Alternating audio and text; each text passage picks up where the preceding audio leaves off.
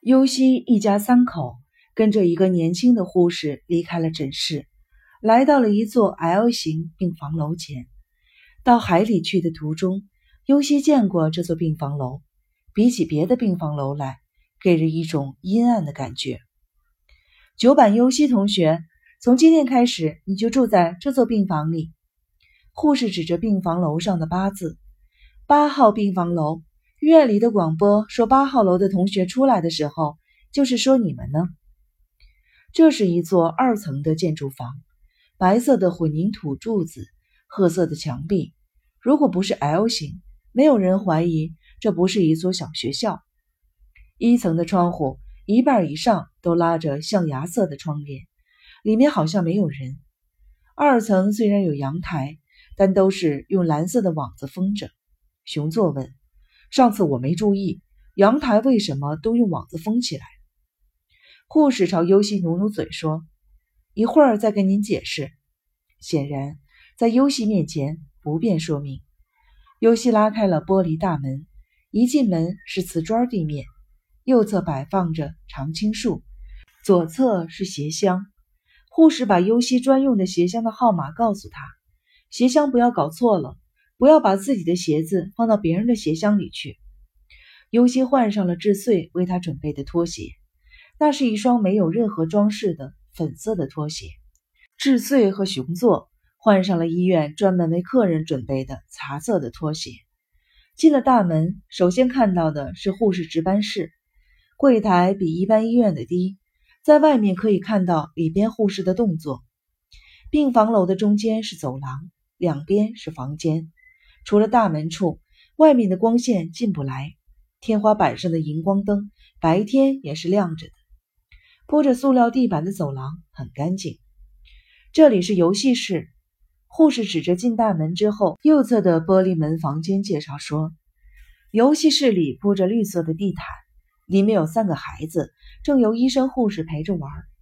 整个病房里很少听到孩子们的声音。”尤西感到意外。护士注意到尤西的表情，是很安静，是吧？现在是上课的时间，都去上课了。游戏室的对面是诊室。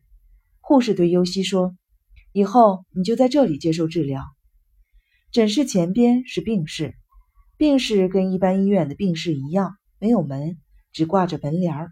护士介绍说：“一层是女孩子的病室，二层是男孩子的病室。”来到护士值班室。两个护士同时笑着跟尤西打招呼：“你好啊。”尤西没有作声。熊座和智穗赶紧代替他向两个护士问好。这边是食堂。带路的护士继续对尤西介绍说：“吃饭呢要在食堂里吃，不能带回房间里吃。吃个点心什么的也要在食堂里吃，只能吃医院给你准备的点心。自己买的点心必须经过医生同意才能吃。”食堂不单单是吃饭的地方，生日晚会、联欢会什么的都在这里召开。看电视呢，也是在这儿看。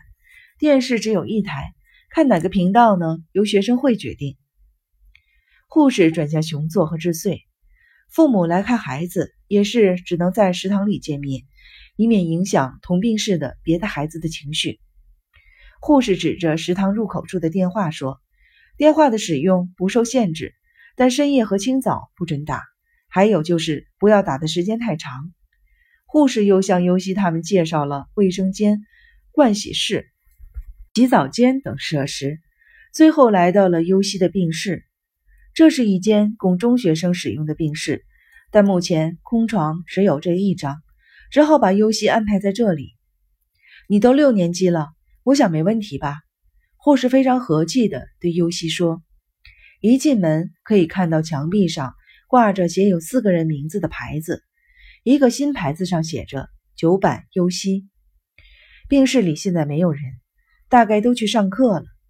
病室跟一般医院的病室一样，四张病床，四张桌子，四把椅子。优西的床是进门靠右侧的那一张，床上铺着洁净的床单，桌上什么都没有。桌子上方淡绿色的墙壁上。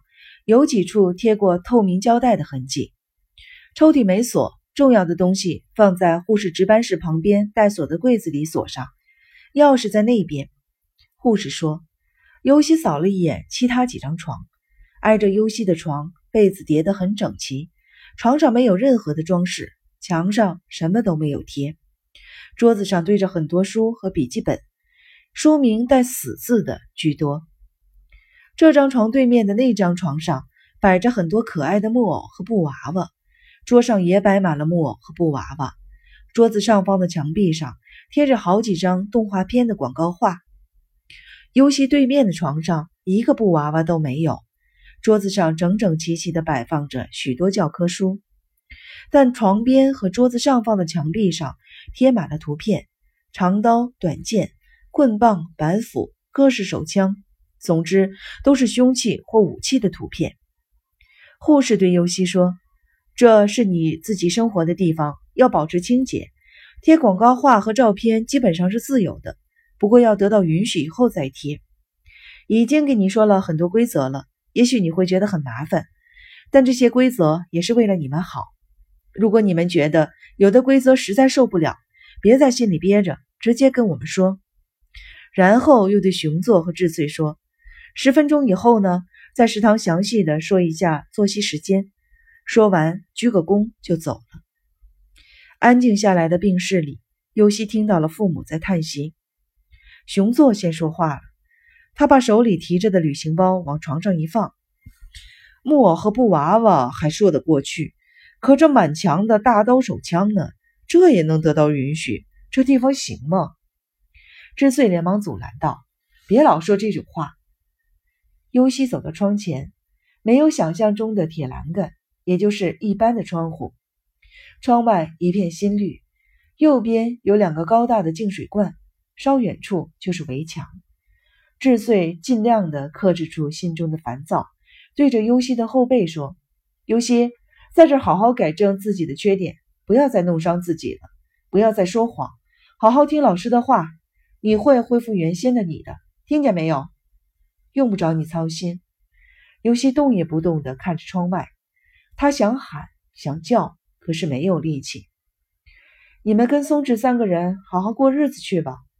我一个人在这里住一辈子，又是这一套！你这孩子，智穗气得浑身哆嗦。尤西用双手捂住耳朵，再也不想听母亲的啰嗦了。你打算干什么？智穗说着，走到尤西身后就拉他的手。尤西反抗着，熊座赶紧过来，插在他们母女之间，护着尤西对智穗说：“从现在开始，尤西就得一个人生活了。”孩子心里也不安吗？你这个当妈的，怎么还这么逼他？算怎么一回事？熊座回过头去，又对尤西说：“尤西，别自暴自弃，也就是在这休息几天，休息好了，出了院还回家。恢复得快的话，下星期六就可以临时出院回家住，不用自己勉强自己。不想说话就别说话，自己觉得怎么合适就怎么做，明白了？”尤西本不想回答，不过感到智穗正用严厉的目光盯着自己，勉强的点了点头。要是你觉得这个病室不合适，或者对医院的规则有什么意见的话，爸爸替你去交涉。算了，尤西摇摇头。他觉得凶器或武器的照片也好，繁琐的规则也好，都不是什么大问题。他现在一心想的是爬那座神山，对医院的厌恶感。并没有丝毫的改变，交涉又能怎么样？他想。那咱们去食堂吧。熊座把手放在尤西的后背上，尤西顺从的跟着父亲并排的走出了病室。智穗跟在后面。快到食堂的时候，突然从食堂旁边的楼梯上传来了咚咚咚的脚步声，并伴随着孩子的叫喊：“放开我，疼！逃学不上课去哪儿了？”衣服也弄得这么湿，去哪儿了？说。一个男人低沉的声音。尤西眼前的楼梯上突然跑下来两个少年，下楼以后头也不回的朝大门跑去。尤西没有看清他们的脸，只见俩人裸着上身，每人手里攥着一块布。两个少年，一个身材矮小，短发；另一个瘦高，头发较长。护士们从值班室里跑了出来。拦住了他们，厉声的喝道：“你们想干什么？回去！一个三十岁左右、穿着白大褂的男护士从二楼追了下来，从背后抓住了两个少年的手。去你妈的！放开我！小个子少年大叫一声，两个少年同时转过身来。尤西终于看清了他们的脸。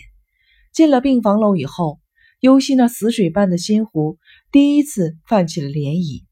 少年们也看清了尤西，同时瞪大了眼睛，啊的一声，声音近乎于惨叫。外号叫长颈鹿的短发小个子少年说：“这不可能吧？”